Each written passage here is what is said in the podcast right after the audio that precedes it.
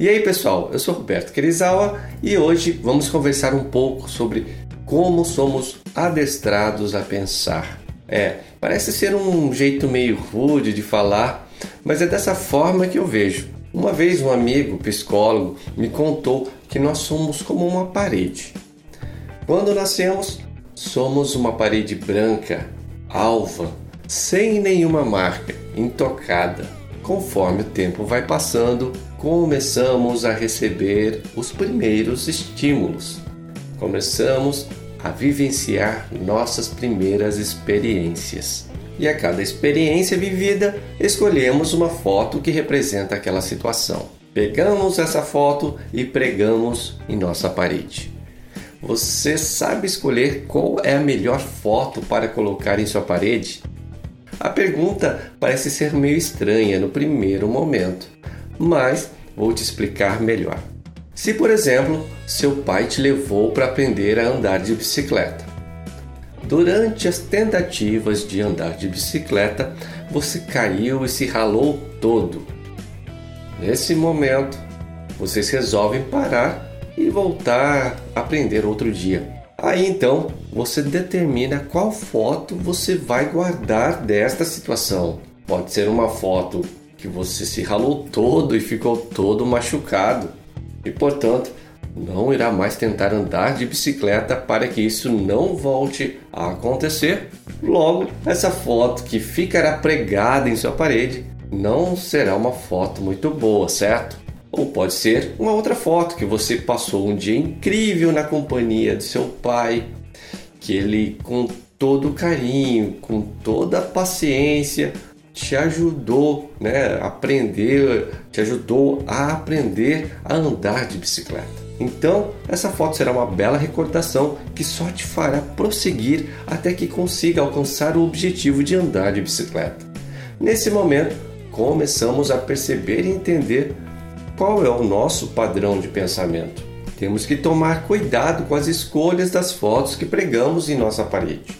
Agora, depois de vários anos de vida, nossa parede está repleta de fotos pregadas nela. Quantas representam boas lembranças? Será que estamos escolhendo as melhores fotos para pregar em nossa parede? Dependendo das fotos que escolhemos, determinaremos como iremos agir tanto naquela situação como nas situações seguintes que irão aparecer ao longo da vida. Em qualquer momento de nossas vidas, podemos parar em frente da nossa parede para fazer um balanço. Confesso que ao ver minha parede, percebi muitas fotos que foram escolhidas sem o mínimo critério, por isso não eram as melhores. Com certeza elas não iriam me impulsionar para um nível mais alto em minha evolução pessoal. O bom é que nesse momento podemos mudar nossas fotos. Chegou a hora de fazer uma limpa em nossa parede. Vamos ressignificar nossas experiências e tornar nossas vidas mais leves. Uma coisa importante é que podemos não só mudar as fotos, como também tirá-las da nossa parede. Tudo bem que ao tirar uma foto, ela deixará a marca de onde ela estava, principalmente se era uma foto bem antiga. Então, olha só que maravilha! Me dei conta que eu poderia colocar uma nova foto, uma foto melhor no lugar daquela antiga, mesmo que não era da mesma situação, mas que era correlacionada de alguma forma, fazendo com que me desse a possibilidade de ser uma pessoa melhor. Por exemplo, desde pequenos somos bombardeados pela mídia, certo? Seja ela através de revistas, jornais, televisão, outdoors e hoje em dia pelas redes sociais e internet de forma geral.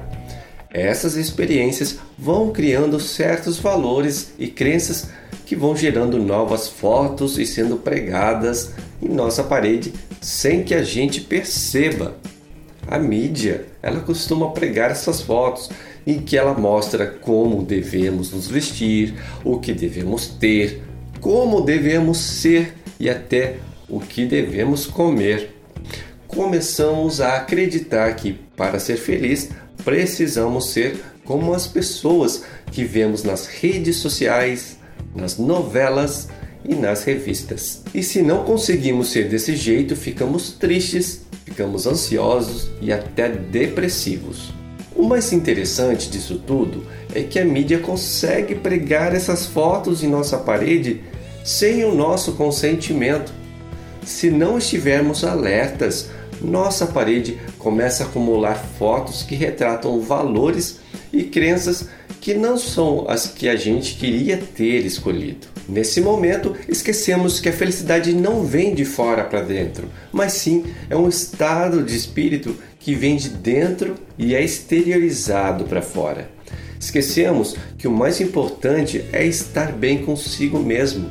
Não precisamos fazer coisas pensando em estar bem na fita para os outros, mesmo que isso não nos faça feliz. Precisamos entender que ao invés de aceitar e acumular milhares de informações que são bombardeadas em nossas mentes, temos a opção de escolher quais são as fotos que irão para a nossa parede.